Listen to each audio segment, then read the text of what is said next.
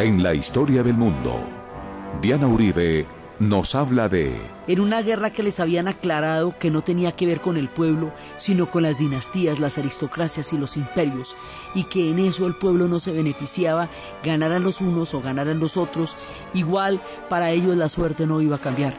Historia del mundo, domingos 10 de la mañana, con Diana Uribe. Caracol Radio, más compañía. Buenas. Les invitamos a los oyentes de Caracol que quieran ponerse en contacto con los programas, llamar al 268-6797, 268-6797, de lunes a sábado, o escribir a director arroba casadelahistoria.com o info arroba casadelahistoria.org al Facebook o al Twitter. Hoy vamos a ver cómo, después de la Primera Guerra Mundial, surgen finalmente los estados nacionales de Checoslovaquia, Hungría y Polonia.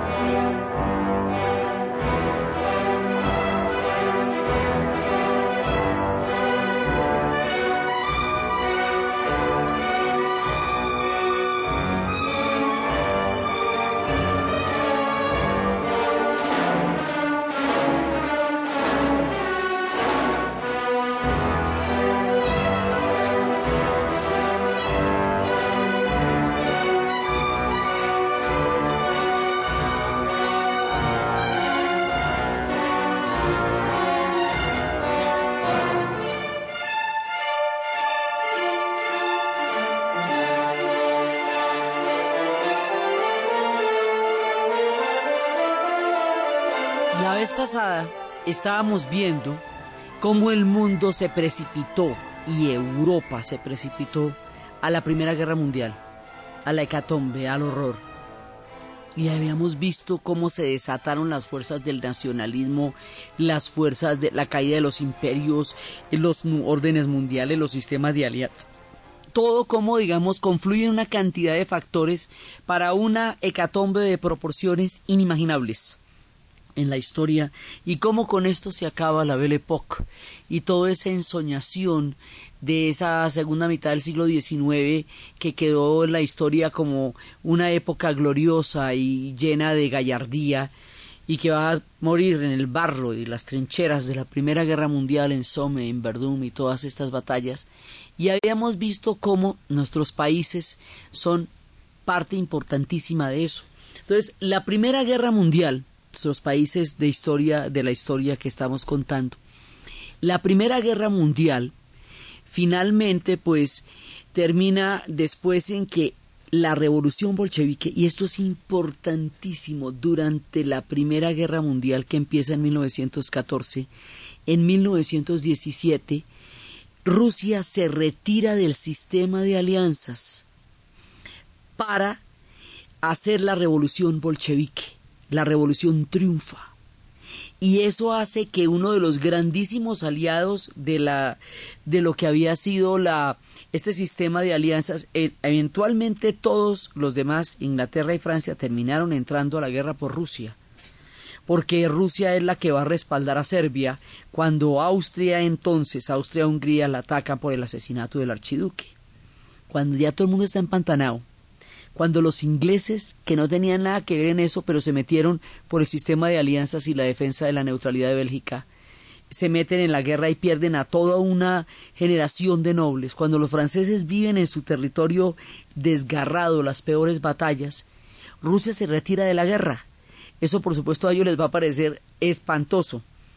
Rusia se retira de la guerra porque estalló y triunfó la revolución bolchevique y la antigua Rusia, la madre Rusia, la Rusia zarista, la de los imperios, que hasta nuestro relato ha sido tal, ahora se va a llamar la Unión de Repúblicas Soviéticas Socialistas, va a surgir la URSS, va a triunfar la revolución bolchevique, y la revolución bolchevique triunfa como un plan escalonado que habrá de cumplirse en Alemania, que habrá de cumplirse en Hungría, que habrá de cumplirse en Italia, que habrá de cumplirse en el resto de Europa, como una primera avanzada, como una cabeza de playa, como una punta de lanza de un proyecto enorme que es el socialismo, que va a crear una Europa desde las clases sociales y no desde los estados nacionales. Ese es el proyecto. Rusia piensa que allá triunfó la revolución, pero que van a aguantar mientras el resto de Europa entre en el eh, sea partícipe del proyecto de la revolución. Lenin, que es el que creó la teoría de partido, está completamente convencido de que la revolución va a triunfar aquí y allá y allá y allá y que todos los demás países los van a apoyar porque Europa se va a volver socialista por el fracaso rotundo de la política de imperios, de la aristocracia que llevó a millones de hombres a la muerte, en una guerra que les habían aclarado que no tenía que ver con el pueblo, sino con las dinastías, las aristocracias y los imperios, y que en eso el pueblo no se beneficiaba, ganaran los unos o ganaran los otros, igual para ellos la suerte no iba a cambiar. Entonces, con este esquema triunfa la revolución bolchevique, y eso, eh, digamos, vistas las cosas en este momento del relato, es lo que se espera que vaya a pasar. Entonces ahí está una de esas fuerzas. No fue eso lo que pasó, pero eso era lo que se creía que iba a pasar. Y el triunfo de la revolución bolchevique pone el socialismo como una corriente histórica real, porque ya tiene un lugar donde triunfó. Y hace precisamente por el proyecto de clases sociales y no de estados nacionales, que la internacional sea la manera como se conciba una de las probabilidades de esta nueva Europa.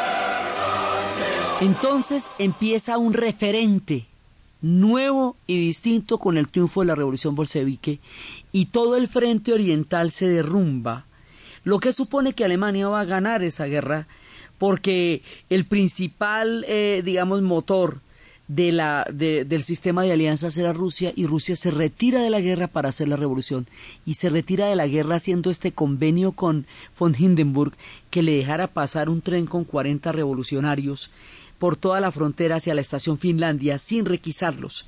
Ahí viajaba Lenin, y según las palabras de Stefan Zweig, en ese tren iba el siglo XX. Y van a llegar a la estación Finlandia, y en la estación Finlandia van a esperar porque llegan en, en abril, y, en, y todavía no es el tiempo, y es cuando dicen las tesis de abril, las de pan y pan, pan y paz, y pone sacar a Rusia de la guerra. Solo hasta octubre, esta fracción que va a dirigir la revolución en Rusia va a llegar eh, al Palacio de Invierno, van a arrestar el gobierno provisional de Kerensky y va a convertirse en la revolución bolchevique. Este va a ser un eje fundamental de nuestro relato de aquí en adelante. Entonces, eso hace que la guerra se concentre en el frente occidental, porque el frente oriental, que era Rusia, ya está afuera. Y en el frente occidental es donde están Francia, Inglaterra empantanadas contra Alemania eh, digamos ahí no ni para atrás ni para adelante, entra a los Estados Unidos a tratar de poner fin al conflicto a partir del hundimiento de Lusitania. Y después de la entrada de los Estados Unidos, ellos quieren que se haga una paz sin vencedores. Pero la paz sin vencedores no va a llegar, va a llegar una paz que es una forma de, de, de venganza, digamos una paz teñida de muchísimos elementos que sacrifican a Alemania y es el Tratado de Versalles. Y en el Tratado de Versalles, eso lo habíamos visto durante toda nuestra época de las series de las guerras, y lo hemos visto muchas veces, en el Tratado de Versalles Alemania es desmembrada, se la declara culpable de la guerra, y además de eso le quitan un montón de territorios que son los que tienen los hidrocarburos necesarios para el proyecto de recuperación de Alemania, la ponen a pagar la reconstrucción de toda Europa, lo que en las condiciones que quedaba era imposible, le prohíben hacer ejércitos, le, digamos, la despedazan y Alemania en rigor no estaba perdiendo. Eh, y, el frente ruso eh, se, había, se había alejado de la guerra, digamos, como que no hay, y sobre todo para el pueblo alemán, no había una correlación entre lo que estaba pasando en el frente y lo que pasó en el Tratado de Versalles. Y en realidad lo que pasó en el Tratado de Versalles fue la venganza de los franceses por la, por, por la humillación de la batalla de Sedan. Entonces hacen exactamente lo mismo en Versalles, en el mismo salón, eh, le quitan Alsacio-Lorena, le quitan el Sarre, le quitan todo lo que Alemania, ellos sienten que Alemania les quitó a ellos en Sedán, pero le quitan otro pedazo de la misma Alemania y la cosa queda muy mal para los alemanes, tanto que Estados Unidos no ratifica el tratado porque dicen que eso no era una paz sino una venganza legalizada. En ese tratado de Versalles también es cuando ratifican la repartición del imperio turco otomano. En ese tratado de Versalles se disuelve el imperio austrohúngaro oficialmente. Entonces, el imperio austrohúngaro que fue por el que empezó la guerra, la guerra empezó en Serbia, eh, digamos en la declaración de, de guerra del el imperio austrohúngaro contra los serbios por el asesinato del archiduque. En, durante el periodo de la guerra, el imperio austrohúngaro se disuelve es derrotado casi que en la primera parte de la guerra, entonces Alemania queda peleando sola el resto de la guerra. Pero es Austria-Hungría y particularmente Austria quien empieza esta guerra y sin embargo Alemania es la que recibe la responsabilidad histórica en el Tratado de Versalles de todo lo que pasó en la Primera Guerra Mundial. ¿Qué pasa con Austria y Hungría? Se acaba el imperio austrohúngaro al acabarse el imperio austrohúngaro, todos los demás países que estaban intentando surgir como estados nacionales, todos estos pueblos que en la barriga de los Habsburgo luchaban por llegar a ser todos estos imaginarios históricos desde el siglo IX, de la época de los Arpad, de la época de los Piazzi, los Jangelón en Polonia, todo esto desde la época de, de la formación del imaginario checo, todos estos países que quisieron un día ser y que no lo podían ser porque formaban parte del imperio austrohúngaro, van a tener por fin una oportunidad con la manera como termina la guerra porque los imperios se desbaratan. Entonces, al desbaratarse el imperio otomano surgen todo ese montón de países del Medio Oriente y al desbaratarse el imperio austrohúngaro surgen todos estos países de nuestra Europa central, motivo por el cual después de la Primera Guerra Mundial y a partir del Tratado de Versalles y con la disolución del imperio austrohúngaro, por fin Finalmente, y después de tanto luchar, surgen los estados eslavos que tanto hemos intentado crear acá.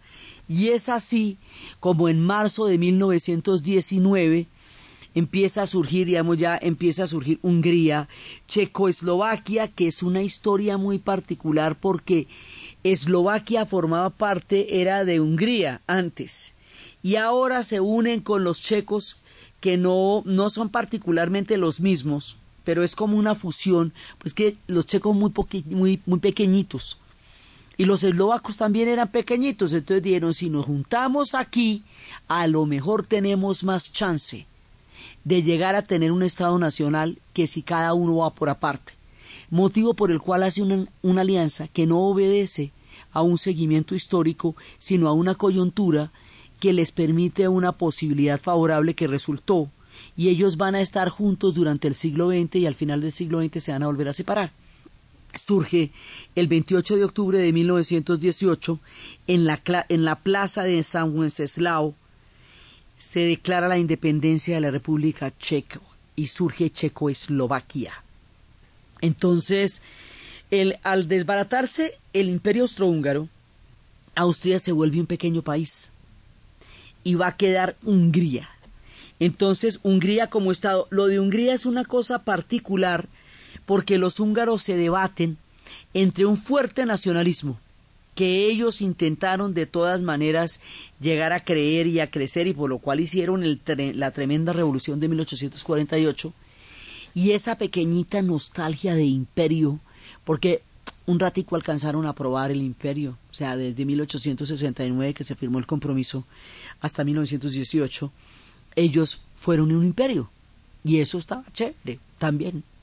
Entonces Hungría reclama estos territorios la, que antes formaron parte de esa, de esa enorme Hungría, Eslovaquia formó parte de Hungría, Transilvania formó parte de Hungría. ¿Se acuerda que eso se desbarató cuando los Habsburgo empiezan la campaña de germanización contra los húngaros? Entonces ellos sienten de todas maneras la nostalgia de esos territorios, porque ahora, con esta nueva configuración del mundo, la Transilvania va a quedar en Rumania, motivo por el cual nosotros siempre identificamos al conde Drácula y a la Transilvania con los rumanos, pero ellos fueron durante muchísimo tiempo una parte de Hungría, lo que hace que muchos magiares tengan que huir de la Transilvania porque las tropas rumanas van a ratificar la pertenencia de la Transilvania a Rumania. Entonces, eh, Hungría queda chiquita, porque Eslovaquia se nos fue con los checos para formar el estado de Checo-Eslovaquia, porque Transilvania quedó del lado de los húngaros en ese nuevo reparto de Europa que surgió después de la Primera Guerra Mundial. Entonces Hungría quedó con un parlamento mucho más grande que el de Londres, una cosa de morirse, y un país chiquitico. Y a uno le dicen allá los húngaros, mire, nosotros no hicimos un parlamento de este tamaño para el país tan pequeño que hoy somos, lo hicimos para un país enorme que ya nunca volvimos a hacer. Entonces, Austria queda como Austria, digamos queda como un país, surge el país de Austria, que ya no el imperio. O sea, ya los Augsburgo terminaron, su ciclo terminó con la muerte del archiduque, con, el, con la pérdida de la guerra, con la derrota. El, el tiempo del esplendor de Austria se acabó. La, toda esa época, esa Viena de Wittgenstein, esta, este florecimiento impresionante, este imperio de seis siglos, y si emperatriz, toda esa cantidad de, de lujos que significaron el mundo de los austriacos se acaban y quedan convertidos en un pequeño país un pequeño país que se llama Austria, capital Viena. Otro pequeño país que se llama Hungría, capital Budapest. Entonces, digamos, Austria lo pierde todo, pierde todo el imperio, pero llega, termina, sigue, sigue siendo un país, pero ya solo eso, un país. Entonces surgen los demás y la Federación de los Eslavos del Sur se nos va a conformar en un solo país. Así que los eslavos del sur eslovenos, croatas, serbios, montenegrinos y los macedonios y los bosnios herzegovinos van a crear una federación que como yugo significa sur y estos son eslavos del sur se conocerá con el nombre de Yugoslavia, la tierra de los eslavos del sur. Entonces surge la Yugoslavia Ahí va. Checoslovaquia, con pedazos que nos habían quedado de Hungría, pero que ahora quedan acá. Rumania, con la Transilvania, que también era húngara, pero ahora queda en, en eh, Rumania. Entonces, estos países de la Europa Central o la Europa del Este surgen única y exclusivamente después de la Primera Guerra Mundial. Mire toda la lora que venimos dando a lo largo de toda la serie para que lleguen a, a crearse estos países. Y estos países se crean porque el orden histórico que impedía que existieran se cayó, se derrumbó cuando un imperio cae son posibles los estados nacionales. O sea, si fue solamente hasta cuando España quedó herida por la invasión napoleónica que fue posible la independencia de los pueblos de América fue solamente hasta el momento en que el imperio turco otomano pierde la Primera Guerra Mundial y tiene la rebelión de los jóvenes turcos que van a surgir los demás países del medio, en el futuro del Medio Oriente. Y es con la caída del imperio austrohúngaro que va a ser posible que Checoslovaquia, Hungría, Polonia vayan a nacer. Y entonces Polonia entonces finalmente Polonia coge pedazos de, de, la Pomeraria, coge pedazos de todas partes, porque es que crear Polonia es mucho más difícil que convertir a los checoslovacos en un Estado, o convertir a los húngaros en un Estado, o convertir a los rumanos en un Estado. ¿Por qué? Porque es que Polonia la habían roto, la habían disuelto, y un pedazo de Polonia estaba en manos de los rusos, otro pedazo de Polonia estaba en manos de los austro, de los austros de Austria y otro pedazo de Polonia estaba en manos de Prusia.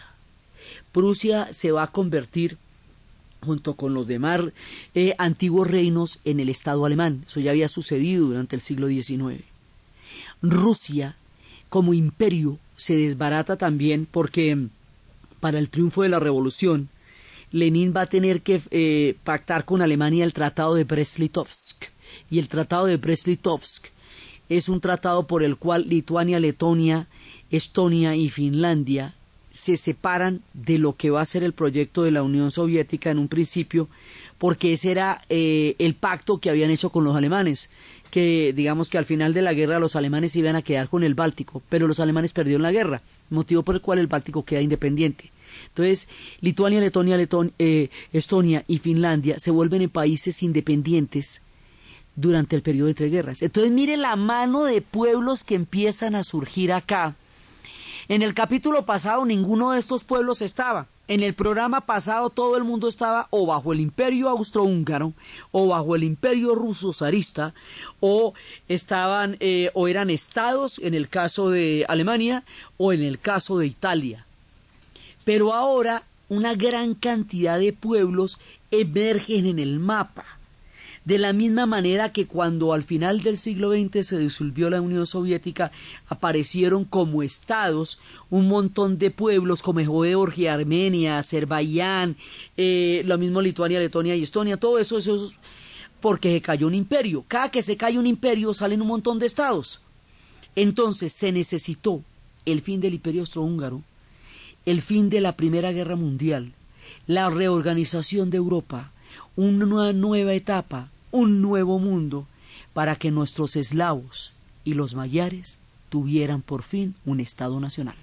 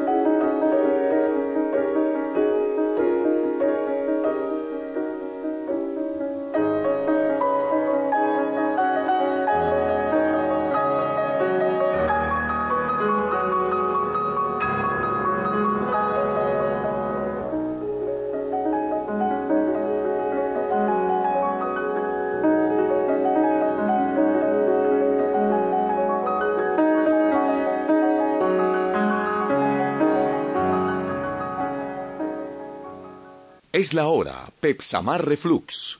En Caracol Radio son las... En Caracol Radio son las 10 de la mañana y 31 minutos. ¿Ha sentido dolor y ardor en el esófago? Sensación quemante al recostarse. Náuseas después de comer. Entonces usted sufre de reflujo.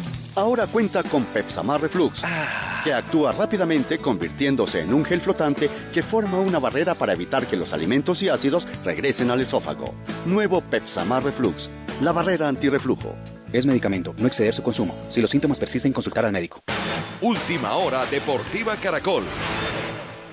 David Ferrer, cuarto favorito del Abierto de Tenis de Francia y serio candidato al título, apabulló en tres sets 6-3-6-1-6-1 al surafricano Kevin Anderson este domingo en partido de octavos de final del torneo del Gran Slam sobre tierra batida. En la rama femenina, Serena Williams, número uno del mundo y gran favorita al título, superó a la italiana Roberta Vinci con parciales 6-1 y 6-3.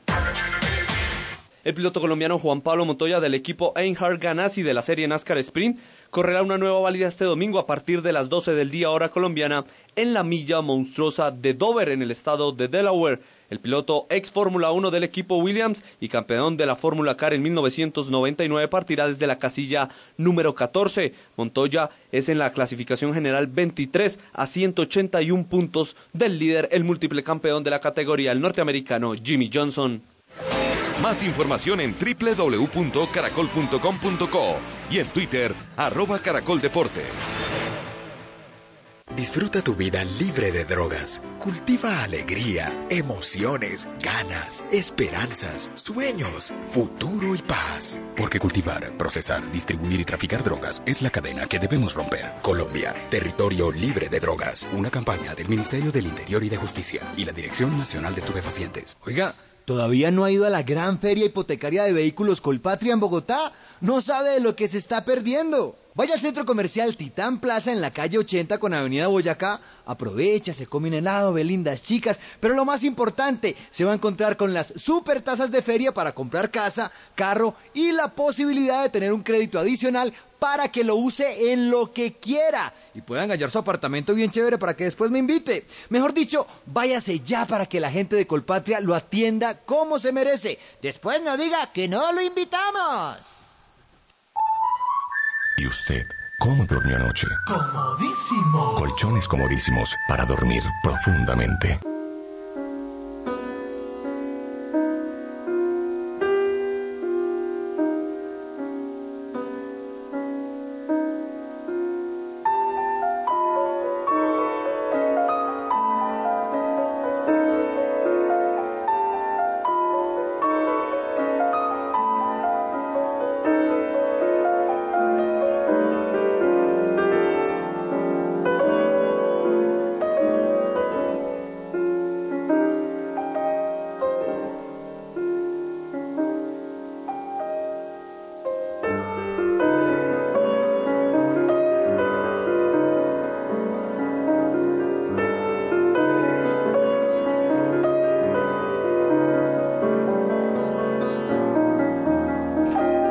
Armar Polonia es una cosa muy complicada, por lo que les digo que Polonia no existía.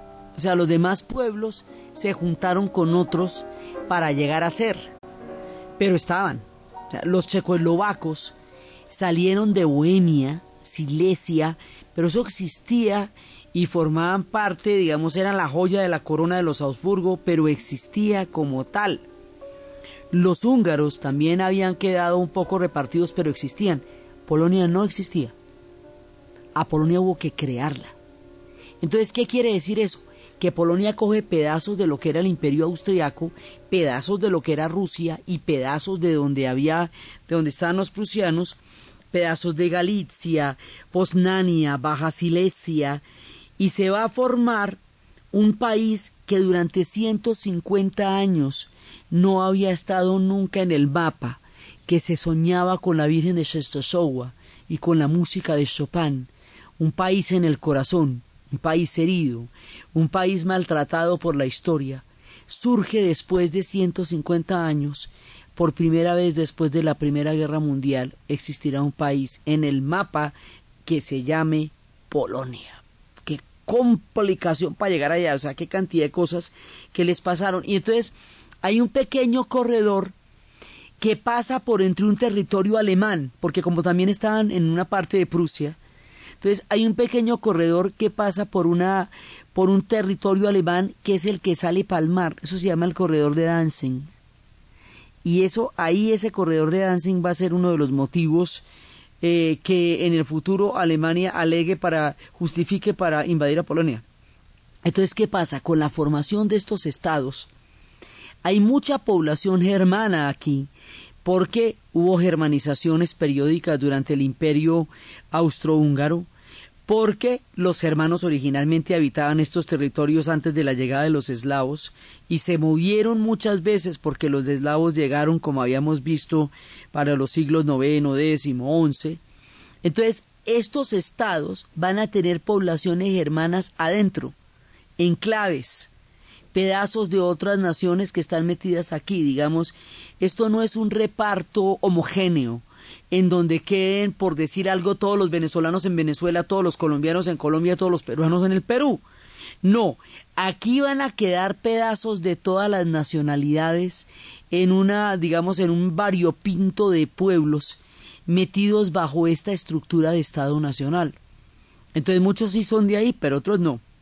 En el caso de los checoslovacos, los checoslovacos es a los que mejor les va porque concentraron la parte más rica y más productiva del, de los Augsburgo, que era y más industrializada, y ellos son un pueblo mucho más, digamos, son un pueblo muy elaborado, muy culto, con un sentido político muy bueno, que lograron un nivel de democracia relativamente estable, o sea, ese es como a los que mejor les va.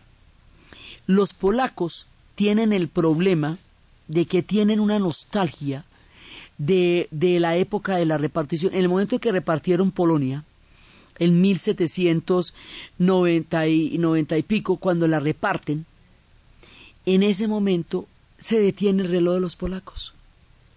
Y ellos siguen añorando esa Polonia de entonces, de la repartición, y ahora hacen una república, digamos, en el siglo XX, con la mentalidad de esa época tan antigua, es decir, los aristócratas y los terratenientes todavía tienen esas antiguas visiones feudales y de servidumbre de la época en que la disolvieron, como si no hubiera pasado la modernidad, como si no hubiera pasado el siglo XX, como si no hubiera pasado tantas cosas. Entonces hay algo arcaico en esta Polonia que se conforma con una mirada en el pasado, pero anclada ya en el siglo XX, en propiedad del siglo XX, entonces todavía tiene todos estos temas de las tierras eh, consagradas, o sea, como si hubiéramos de pronto simplemente, como si usted hubiera puesto pausa en la historia de Polonia y luego cuando surgen 150 años después pone play y seguimos en la que estábamos. Pero nada es que ya no estamos en la misma. Hay muchas fuerzas que se están moviendo. Ya pasó la modernidad, la ilustración, muchas cosas que Polonia como país no vivió porque no existía como país. Entonces toca recoger los pedazos y armar una Polonia y empezar a crear esta Polonia y asimilar todas las influencias del mundo que se está formando alrededor. Entonces, bueno, finalmente aquí surgen nuestros grandes estados, que es para lo que nos metimos en la Primera Guerra Mundial. La Primera Guerra Mundial a ellos les dio muy duro porque evidentemente pues a todos estos les sucede. La caída del imperio austrohúngaro no es ninguna ligereza, o sea, los pueblos que están metidos ahí también les va a dar muy duro. Serán independientes, libres, nacionales, cumplirán sus sueños, pero la cuota es altísima porque la caída de un imperio de esas proporciones es una cosa colosal. El siglo XX será tan movido, tan movido para esta gente, que quien haya nacido en los a comienzos del siglo XX en cualquiera de estos países va a vivir la Primera Guerra Mundial, la formación y el surgimiento de estos estados, va a vivir el fascismo, va a vivir el comunismo, va a vivir la Guerra Fría y va a vivir la caída del muro de Berlín en un solo tiempo de vida.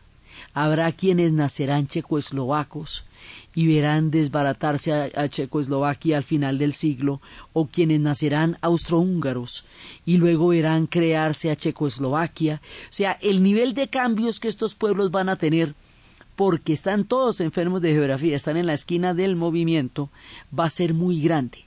Entonces, la Primera Guerra Mundial reorganiza el, el mapa de Europa, también surge Grecia como país y también surge Bulgaria. Eso también es otro de los países que va a surgir del tema del tiempo de los otomanos, la Gran Serbia, la Gran Bulgaria, Albania. Entonces nos queda todo este, nos queda la Yugoslavia, la Checoslovaquia, la Rumania, Hungría, Bulgaria, Grecia, todo eso nos va a quedar ahí y por el otro lado arriba Lituania, Letonia, Estonia, Finlandia, Eh, eso quiere decir que pedazos de Ucrania van para un lado, van para el otro, la antigua Valaquia va a quedar en un lado y en el otro lado va a quedar Rumania. Digamos, esto es una colcha de retazos, desde donde se van a formar países que tienen diferentes colores, cada uno entre sí pero que de una u otra manera son los estados nacionales. No nos van a quedar perfectos porque no hay condiciones para que eso sea, pero van a ser ahí sí. La influencia de la revolución bolchevique va a ser tan poderosa que el problema se va a plantear realmente la idea de que todos los demás pueblos vayan a hacer la revolución. Pues en Alemania va a haber en el 19 un golpe de estado, un golpe de mano que se llama el Putsch espartaquista los espartaquistas son la versión alemana de los bolcheviques, el ala más radical, la, versión que estaba con Lenin. Pero Rosa Luxemburgo, que era de las líderes de los espartaquistas, a diferencia de Lenin, no creía en el partido que reemplazara al pueblo, no creía en ese partido único que, que, eventualmente terminaría siendo la dictadura que se generó en la Unión Soviética. Ella no creía en eso. Pero no fue ella la que triunfó. Entonces, von Hindenburg le va a dar a los socialdemócratas el poder a cambio de que entreguen la cabeza de los espartaquistas una vez que haya sido derrotado ese putsch espartaquista, ese golpe espartaquista. Entonces los socialdemócratas efectivamente le van a dar la cabeza de todo ese movimiento y van a subir al poder en una Alemania totalmente arrasada, destruida, a ponerle la cara y a pagar los platos que ellos no rompieron, y eso se va a conocer como la etapa más terrible de Alemania, la República de Weimar. ¿sí? Entonces, no triunfó la revolución en Alemania. En Hungría, en Hungría se crean los consejos obreros de Belacún y se crea una especie de pequeños soviets como los que están pasando en la Unión Soviética. Y hay una coordinación perfecta entre lo que está pasando en la Unión Soviética y está el mismo modelo. Y lo mismo que en Rusia hubo una guerra civil entre el terror rojo y el terror blanco, es decir, la reacción de toda la nobleza que se alzaba en armas invadiendo a la Rusia con un montón de países por todas partes y que eventualmente sería derrotada y se formaría el ejército rojo. Entonces, ese tema del terror rojo y el terror blanco, o sea, entre, entre los revolucionarios que están surgiendo y la clase aristocrática que se está defendiendo, ese mismo tema se traslada a Hungría y Hungría monta una revolución. Hungría se pasó haciendo revoluciones, va a montar una revolución poderosísima y todos los consejos obreros y Bela Kun va a crear un pequeño estado socialista en el en conforme a la idea de que todos los demás pueblos iban a hacer la revolución. Entonces resulta que se van a unir con la revolución bolchevique, pero en la mitad de la revolución bolchevique va a haber un tapón de los rezagos de lo que queda del, ejército austriaco que va a impedir la unión de esos dos ejércitos y por otra parte las mismas fuerzas internas van a impedir que esta república se logre estabilizar. Así que ese experimento de Bela Kun eh, y sus consejos obreros al modelo soviético va a durar muy poquito va a ser un intento de una, digamos, del comunismo en Hungría. Tampoco triunfa el comunismo en Hungría. Entonces vamos en que no llegó la revolución a Alemania, vamos en que no llegó la revolución a Hungría, no va a llevar la revolución a Italia, después vamos a explicarlo por qué. Entonces, eso, esa aspiración de los soviéticos que rápidamente vayan a instalarse consejos revolucionarios en todos los demás países y Europa entera sea una sociedad revolucionaria socialista, eso no va a pasar. Va a pasar otra cosa distinta. Va a pasar que Italia, decepcionada por el resultado final de la guerra, Italia perdió 600 mil personas, eso es un montón, y no entiende por qué. La Dalmacia, una de las reclamaciones de Italia, va a quedar en esta Yugoslavia que les acabo de montar. Trieste y Fiume va a quedar en esta Yugoslavia y eso formaba parte de los austriacos, pero eran reinos de Italia. Entonces los italianos se van a rebelar contra el resultado de la guerra, y Gabriel D'Annunzio va a tomarse Trieste y Fiume, y va a evocar la gloria del antiguo imperio romano, y va a declarar que Italia, que se había caotizado, el rey Víctor Manuel había renunciado, el caos social imperaba, la inestabilidad política era muy grande. La necesidad de un orden hacía que la gente apostara a quien quiera que estuviera en condiciones de proponerlo. Gabriel D'Annunzio, a partir de su toma de Fiume y de Trieste, va a desarrollar una doctrina política que él formula, pero que más adelante Benito Mussolini va a llevar a la práctica en las calles y en la marcha sobre Roma que se va a llamar el fascismo. Entonces el fascismo empieza a surgir en Italia y la revolución no va a llegar a su éxito y en la mitad entre todas estas fuerzas surgen nuestros primeros y nuevos países que no van a poder escapar a la fuerza gravitacional de las nuevas tendencias que se están imponiendo en el naciente siglo XX.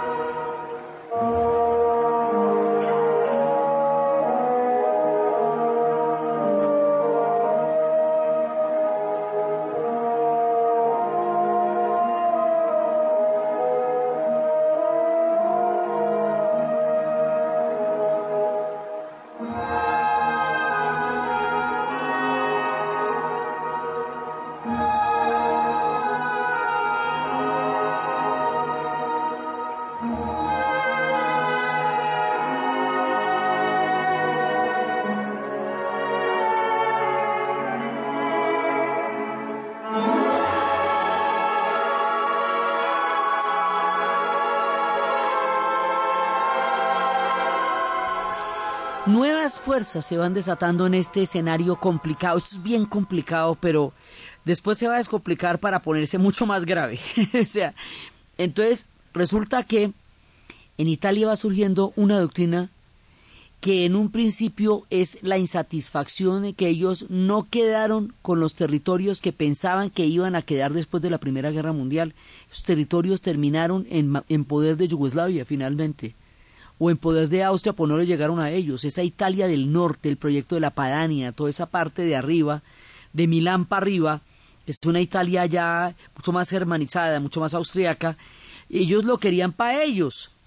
Entonces Gabriel D'Annunzio formula esta nostalgia del Imperio Romano, de la grandeza de la Italia, y en el caos social de los italianos, el movimiento socialista en Italia va a ser tan fuerte tan fuerte como para aterrorizar a la aristocracia que había estado en el poder por tantos siglos, pero no lo suficientemente fuerte para tomarse el poder, tampoco van a llegar al poder allá. Más bien se va a formar una alianza entre unos grupos que afiliados a la doctrina de Gabriel D'Annunzio van a empezar a crear un sistema de seguridad en los barrios, un sistema de praxis de, mano dura para tratar de, digamos, de darle un orden al caos en que se encontraba Italia en esa época. Hemos hablado muchas veces que cuando las sociedades se desordenan o se caotizan, hay quienes empiezan a pedir mano dura. Pero la mano dura no se pide en primera persona. Uno nunca dice, oiga, yo estoy tan cansón que deberían ahorcarme por montador. No, la mano dura siempre es a ellos, a él, a ella, que lo cuelguen. La mano dura llega, no afanen, pero le llega a todo el mundo. Y probablemente al primero que llega es al que la está pidiendo. Entonces, unos grupos, unas brigadas de acción, de orden, que tienen la inspiración en la doctrina de Gabriel D'Annunzio y que van a tener el liderazgo de quien antes fue socialista y ahora se va a volver eh, esta nueva doctrina que, estamos que se está construyendo en Italia. Esta nueva doctrina que se está construyendo en Italia se llama el fascismo. Y lo que van a hacer es una alianza entre la burguesía, la aristocracia, todas las clases pudientes de esa Italia eh, tan eh, distante entre ricos y pobres, que le van a decir a estos fascistas que les dan el dinero para que puedan eh, progresar y, digamos y consolidarse a cambio de que les eliminen a los socialistas. Mire, ¿sabe qué? Elimíneme ese problema, yo le doy el billete y usted haga lo que quiera. Con el apoyo económico y político de la antigua aristocracia. Esto está en la película Novecento, segunda parte, en la escena de la iglesia con Robert De Niro y Donald Sutherland. La película de Bernardo Bertolucci, un fresco impresionante de lo que es la formación del fascismo en Italia, de como de cuatro horas de película. Entonces resulta que ellos se van para allá y en Italia no, no, va no solamente no va a llegar el socialismo, sino que no va a triunfar el socialismo, sí llegó pero no triunfó, sino que va a triunfar el fascismo. Este fascismo que se va eh, gestando en Italia va a llegar en la práctica al poder en 1922 en un hecho que se llama la Marcha sobre Roma, cuando Benito Mussolini, con las camisas negras, hace una marcha y simplemente entran al Parlamento romano y se lo toman. Ya, así es simple. El rey ha renunciado, ahí no hay sujeto. Entran ellos y se lo toman. Y con la fuerza de estos grupos de choque que han estado eh, eh, eh, persiguiendo y asolando a los socialistas, empiezan a crear un poder, la cosa más impresionante, que al sin principio no era católico, pero al recibir el apoyo de los católicos se vuelve católico, que empieza a conjugar una serie de, de medidas, digamos, populares, como por ejemplo el voto femenino, como por ejemplo la jornada de ocho horas, pero a la vez empieza a hacer una represión muy fuerte sobre todos los demás grupos y va a crear un sistema que va a invadir a Italia de un extremo al otro en pequeños clubes, el hijo de la loba, la loba capitalina, el hijo de la valilla, y van a crear el fascismo como un estado corporativo bajo una autoridad única con la guerra como, como proyecto y fortaleza. El proyecto de los nazis es originalmente italiano es de este proyecto de Danuncio y de Mussolini que Hitler va a tomar la idea para traducirlo a términos germanos de lo que se va a llamar el nacionalsocialismo, que cuando Hitler llegue al poder en el 33 se va a llamar el nazismo. Entonces, en el periodo de entreguerra surge la revolución bolchevique, surge el fascismo, surge el nazismo, los movimientos obreros, los sindicatos, los movimientos feministas, las mujeres, una gran cantidad de mujeres van a empezar a expresar su voluntad para votar y para entrar en las masas de trabajadores y van a empezar a constituirse una fuerza fundamental en la historia. Y surgen los estados nacionales de todo este montón de pueblos que yacían bajo la barriga de los Augsburgo durante los últimos siglos, cinco siglos de nuestro relato. Entonces, todos los símbolos que hemos hablado, pues uno de los partidos políticos en, Polonia se llama el partido Piast, pues por la dinastía Piast. O sea, toda la, todo ese imaginario que hemos construido de los pueblos eslavos va a coger una vigencia importantísima ahora, en este momento, porque finalmente llegan a tener las condiciones y las posibilidades de existir. Y toda esa latencia que hemos hablado de estos símbolos ahora se vuelven concretos, se vuelven realidades nacionales. Entre el fascismo, entre el socialismo, entre las repúblicas, las dictaduras, las democracias y todos los vientos que soplan de uno y otro lado, nuestros tres países se constituyen y todas estas influencias los van a atenazar, los van a mover y van a determinar sus destinos en este turbulento y naciente siglo XX. Entonces, la forma concretica cómo vamos a montar a Polonia, qué sistema político tiene, cómo vamos a andar, cómo regresamos a, a, crear ese Estado, qué va a pasar con Hungría, qué va a pasar con la República Checoslovaca y cómo cada uno de estos tres países va a recibir la influencia del socialismo, del fascismo y de todas las fuerzas que se están desatando en la Europa, es lo que vamos a ver en nuestro siguiente programa, que es cuando ya inauguran su paso al siglo XX. Entonces, desde los espacios de la caída de los imperios, la caída de las águilas, el fin de los Romanov, el fin de los Augsburgo, el fin de todas las grandes dinastías, el surgimiento de los estados nacionales, la patria de los checos y los eslovacos, el país de Hungría, la tierra de Polonia, sufrida, herida y ahora resurgiendo como el ave fénix en las cenizas de la Europa que atónita contempla el horror de la Primera Guerra Mundial, en la narración de Ana Uribe, en la producción Jessy Rodríguez y para ustedes, feliz fin de semana.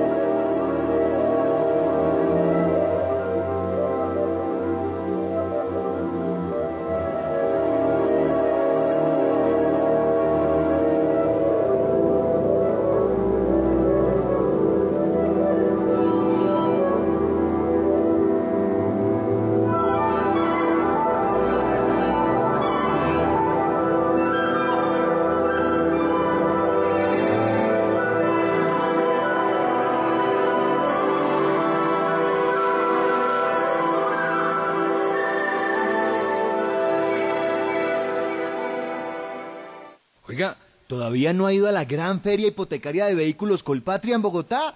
No sabe de lo que se está perdiendo. Vaya al centro comercial Titán Plaza en la calle 80 con Avenida Boyacá. Aprovecha, se come un helado, ve lindas chicas. Pero lo más importante, se va a encontrar con las super tasas de feria para comprar casa, carro y la posibilidad de tener un crédito adicional para que lo use en lo que quiera.